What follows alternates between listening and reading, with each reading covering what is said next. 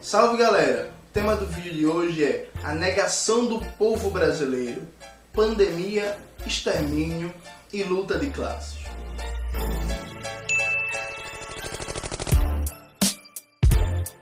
Nos últimos dias vem sendo muito debatido a postura do liberal fascista na presidência Jair Bolsonaro de negar a quarentena.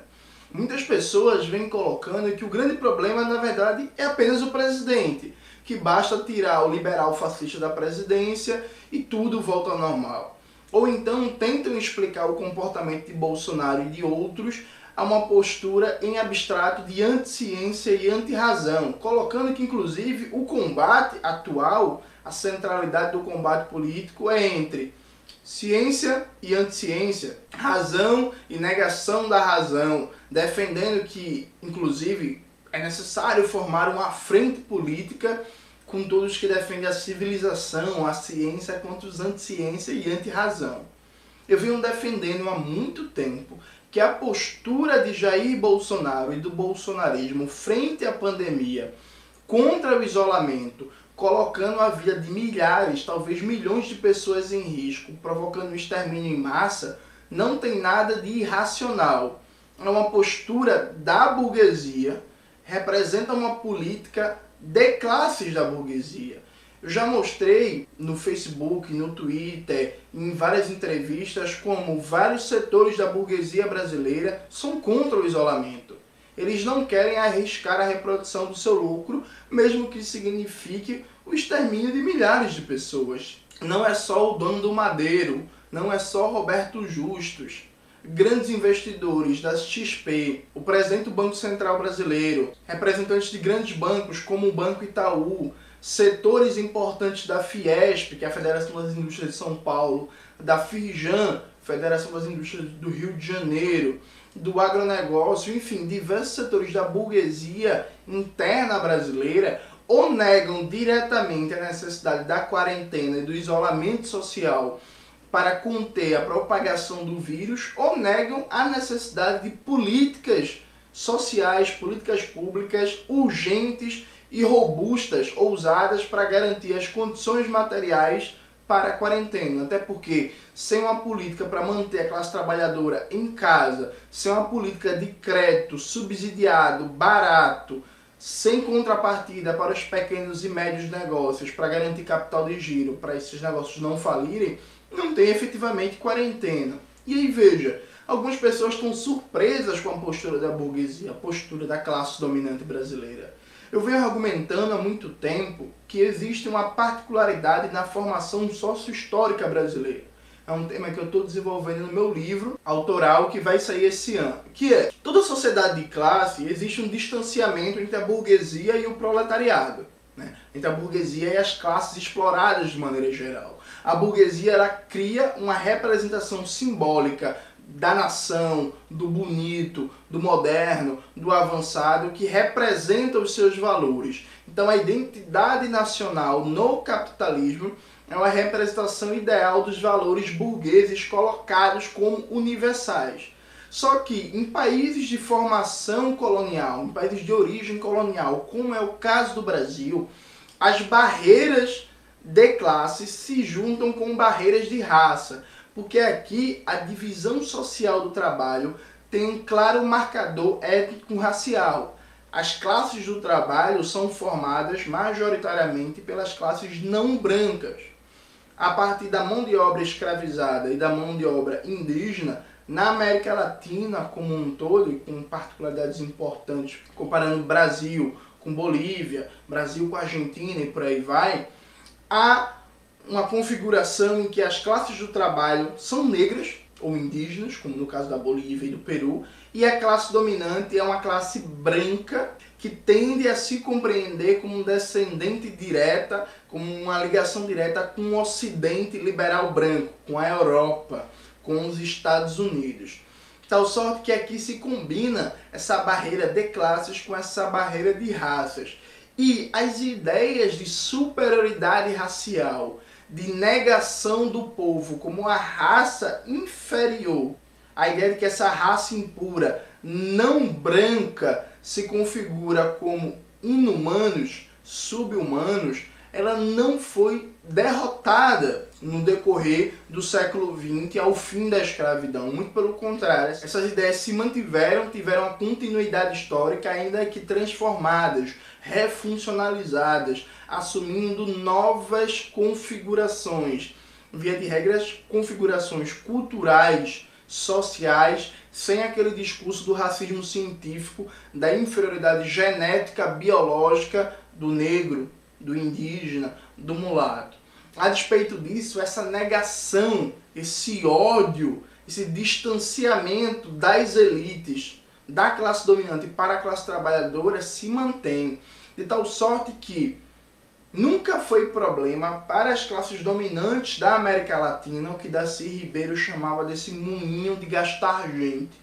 A própria formação da identidade nacional, da nacionalidade na América Latina se dá em processos sistemáticos de extermínio dos povos das classes do trabalho. Então, o Brasil, em particular, se forma a partir de um genocídio sistemático de indígenas e de negros, que nunca foi um problema para a classe dominante. E aí, depois, no século XX, o processo de extermínio sistemático também de sertanejos, de povos das florestas, de povos indígenas, da população negra urbana, sempre sujeita a grupos de extermínio, a péssimas condições de vida, saúde e trabalho, a violência policial. Aqui nós convivemos estruturalmente com um nível de violência unipresente contra as classes populares, especialmente nos seus setores não brancos. E essa violência é naturalizada parte da cultura nacional, do funcionamento normal das instituições, do sistema de dominação política. E não causa um processo de comoção na classe dominante. Porque essa classe não enxerga essa população como parte da nação. Muito pelo contrário, ela enxerga que a maioria do povo brasileiro é a negação desse povo. Não é como é no capitalismo central, na França, na Inglaterra, em que a classe dominante da França, a classe dominante da Inglaterra, olha a classe trabalhadora desses países como uma camada social inferior, mas ainda que humana.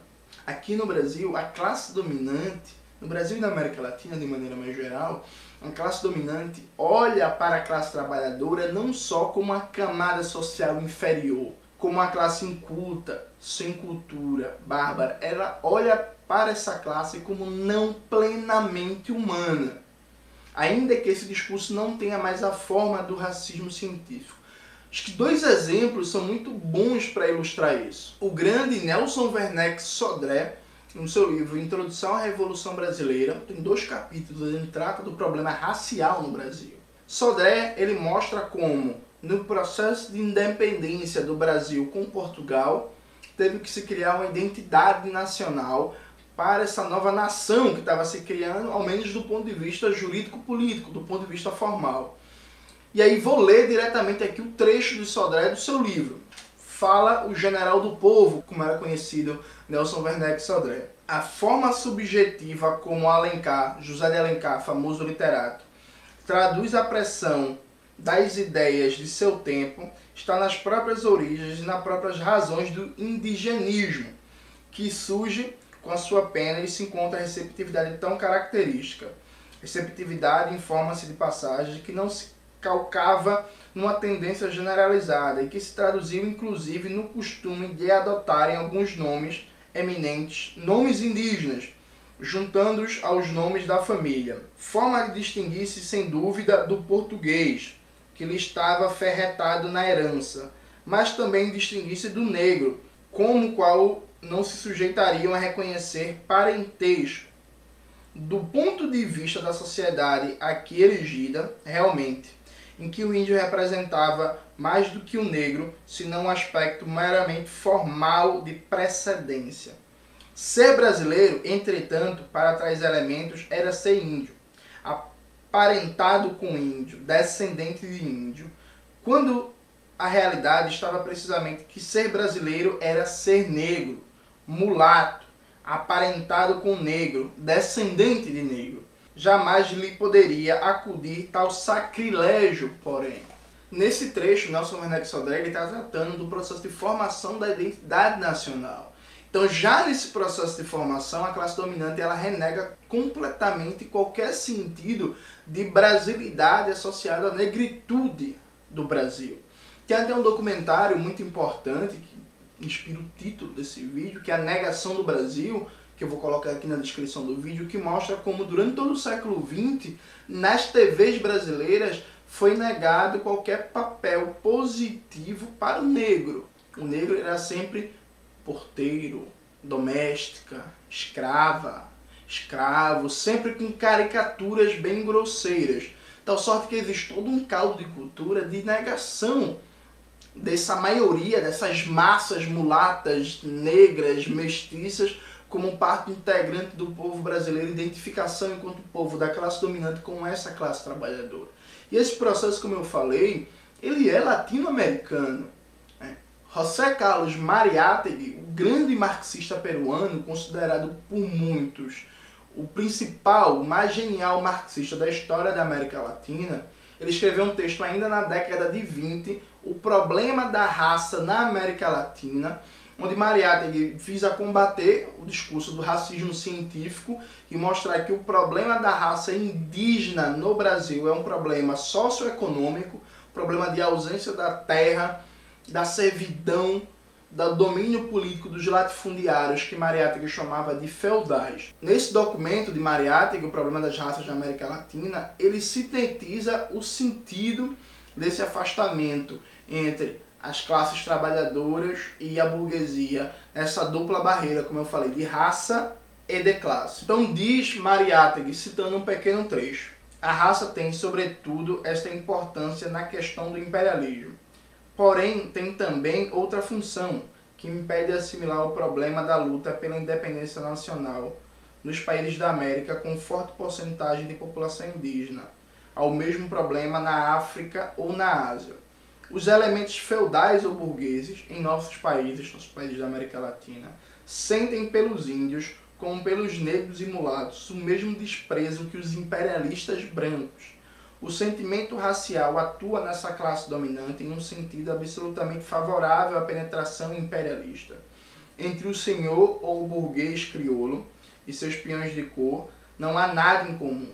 A solidariedade de classe se soma à solidariedade de raça ou de preconceitos, para fazer das burguesias nacionais instrumentos dóceis do imperialismo yankee ou britânico.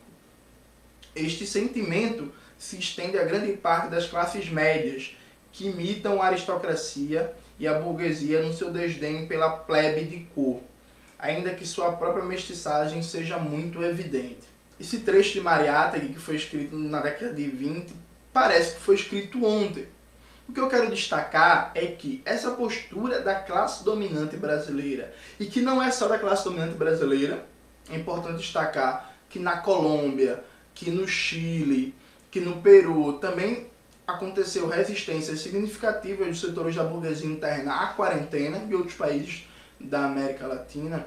Expressa essa longa duração histórica de uma burguesia formada a partir de uma origem colonial, a partir do sistema escravista e que sente pelo povo um profundo nojo, um profundo desprezo, que é uma transfiguração desse racismo científico que sobrevive sobre formas políticas, culturais e sociais, configurando uma dupla barreira, uma barreira de classe, uma barreira de raça que afasta as massas, a maioria, dessa classe dominante e que fundamenta, legitima, faz com que não seja chocante para as camadas médias e para a burguesia o processo de extermínio sistemático das classes populares. Então veja, isso é muito importante. Você que está assistindo esse vídeo, que está desesperado com a quarentena, com a política do governo Bolsonaro. Sim, o governo Bolsonaro é um problema. Sim, o governo Bolsonaro ele precisa ser derrotado. Mas não é só o governo Bolsonaro. Passou da hora da gente deixar de se iludir com pequenas conjunturas históricas, como o governo Lula ou como o governo Vargas no passado, como se a partir daí se criasse uma burguesia com um projeto nacional, uma burguesia com perspectivas de soberania popular. Isso não existe na América Latina. na América Latina, a burguesia é incapaz de qualquer projeto de soberania nacional, de qualquer projeto de soberania popular e tem um profundo desprezo, nojo, racismo pela maioria do povo, pela nossa classe trabalhadora.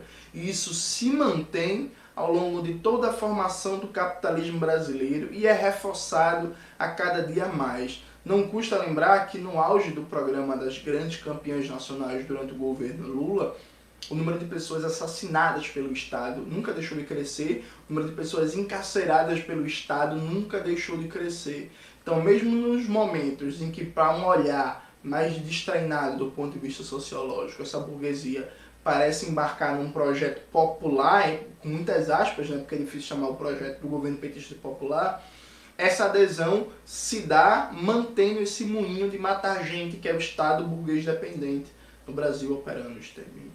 Não esqueça disso. O problema não é só o governo do momento. O problema não é só o partido do momento. O problema é a classe dominante brasileira, que, como diria Fanon, é inútil e é nociva.